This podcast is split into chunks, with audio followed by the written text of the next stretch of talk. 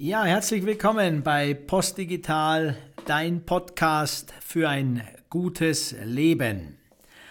Und wir sind jetzt im Teil 2 unserer Reflexion zu sechs Monaten Corona, basierend auf dem Artikel, den ich im April geschrieben habe, Post-Corona, die Chancen der Corona-Krise. Und in diesem zweiten Teil wollen wir uns jetzt etwas vertiefter damit befassen, wie die Auswirkungen äh, von Covid-19 und der Pandemie und den gesellschaftlichen Entwicklungen dadurch für unsere Wirtschaft ausschauen und für unsere Gesellschaft.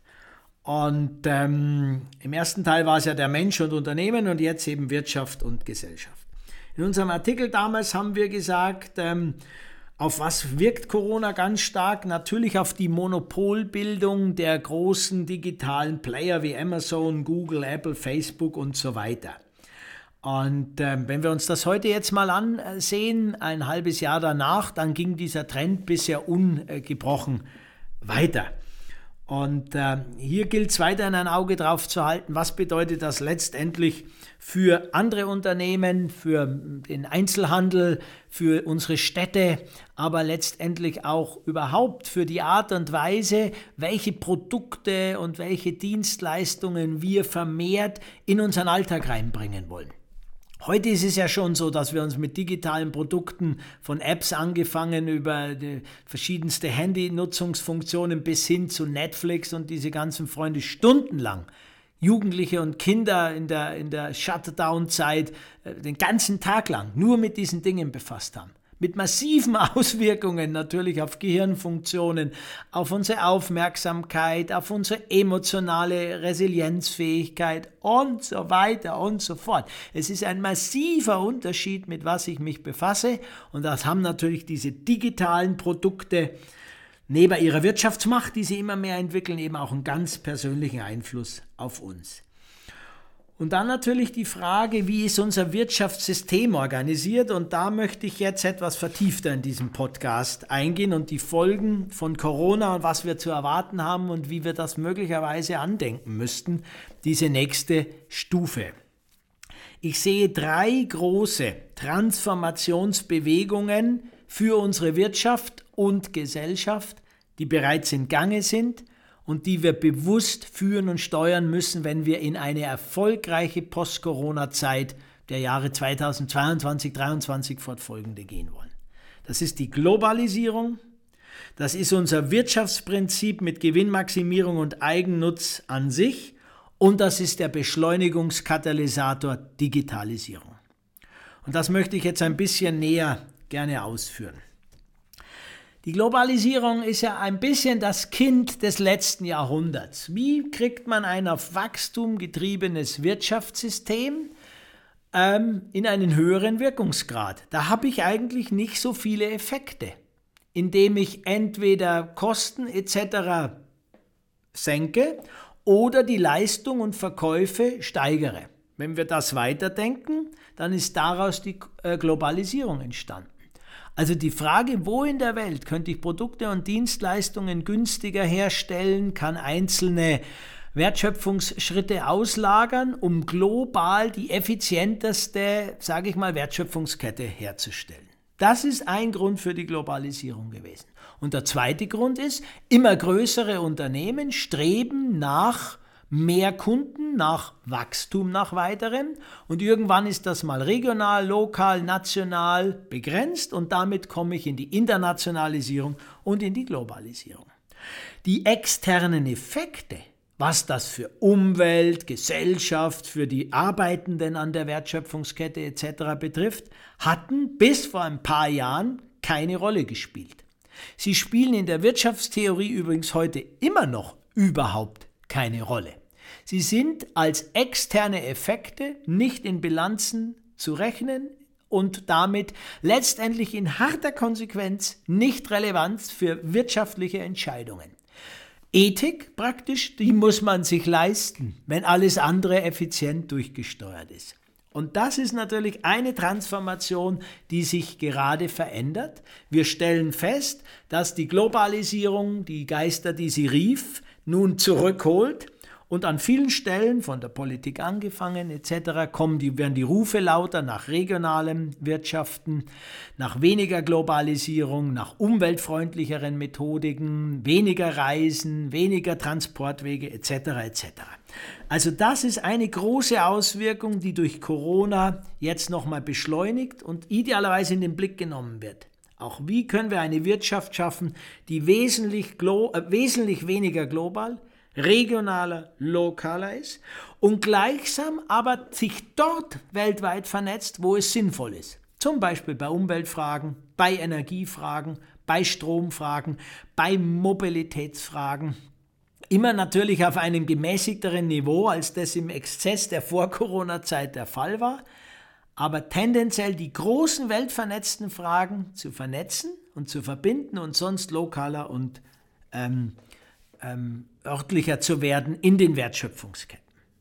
Das zweite ist das Gewinnmaximierungsprinzip und die Eigennutzenmaximierung, die natürlich unsere Wirtschaft bis heute massiv basierend auf der Wirtschaftstheorie vorantreibt.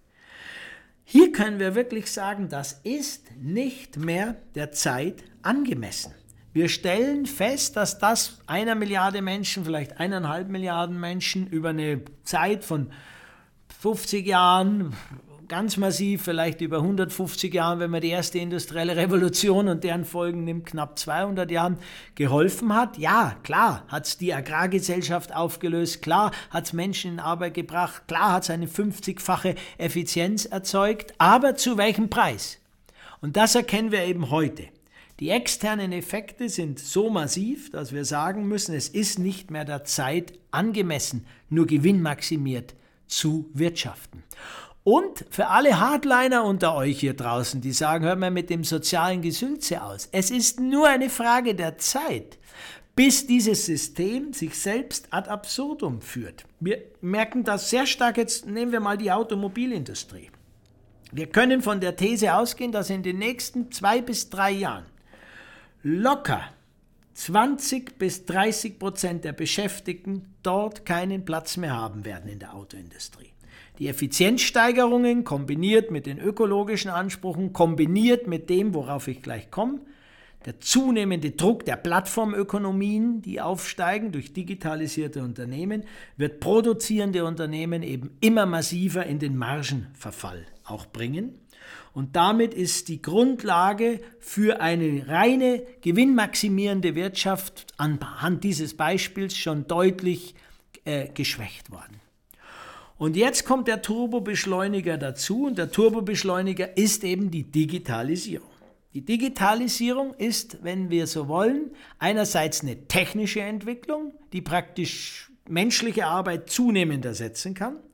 Die Oxford-Studie spricht von 50 bis 70 Prozent der heutigen Arbeitstätigkeiten in den nächsten zehn Jahren.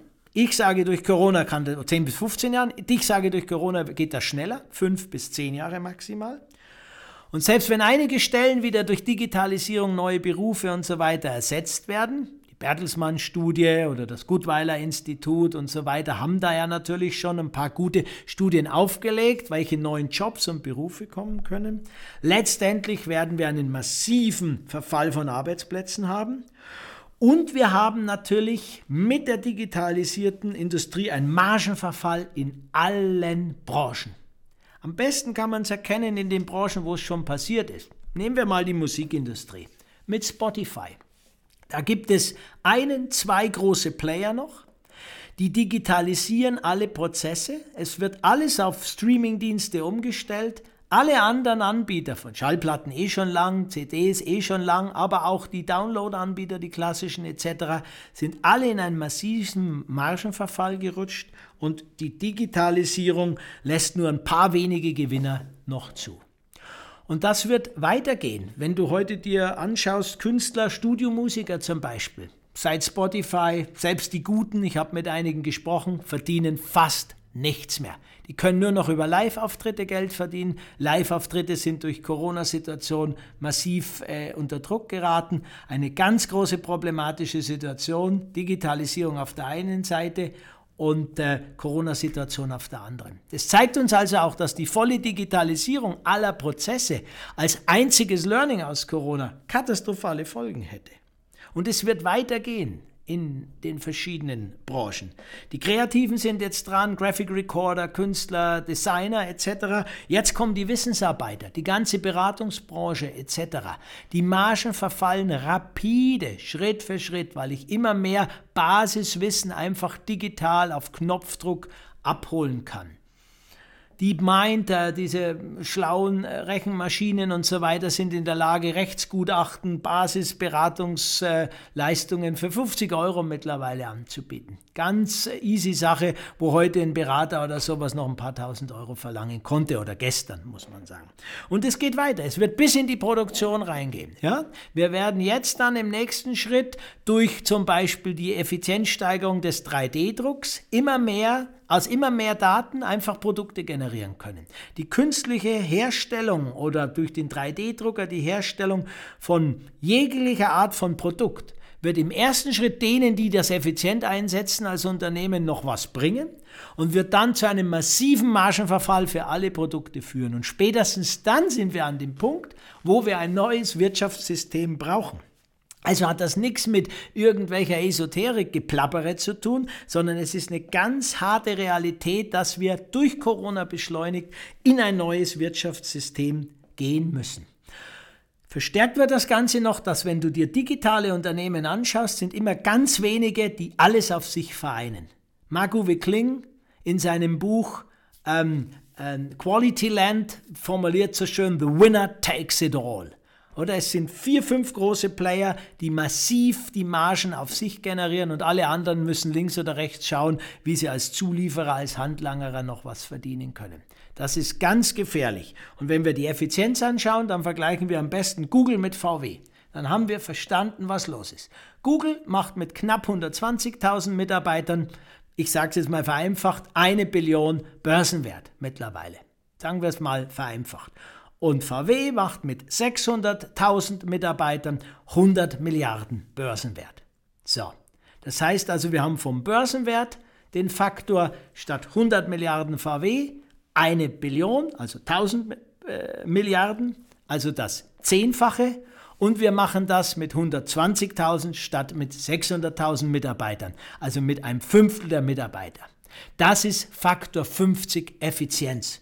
Und wenn du das weiterdenkst, dann weißt du, was du an neuen Innovationen, äh, Arbeitsplätzen, neuen Jobs etc. generieren müsstest, wenn du 50-fache Effizienz wirklich kompensieren willst.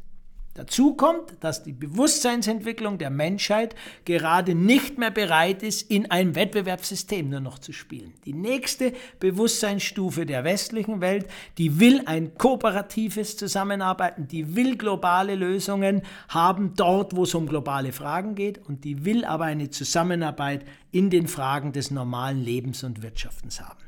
So, und mit diesen Impulsen können wir praktisch jetzt nochmal nach sechs Monaten ähm, äh, Covid-19-Pandemie reflektieren, wo können wir uns einbringen? In unseren Unternehmen, in den Strategien der Unternehmen, genauso aber auch, wenn du Lehrer oder in einem anderen Beruf äh, tätig bist. Was heißt das für dich, für die Ausbildung deiner Kinder, dein, der Jugendlichen? Welche Fähigkeiten braucht es? Und damit befasse ich mich dann jetzt im dritten Teil unseres Post Podcasts zum Thema Post-Corona, Reflexion, sechs Monate Corona-Pandemie. Ich wünsche euch eine gute Zeit, macht weiter, bleibt heiter. Euer Andreas von Post Digital.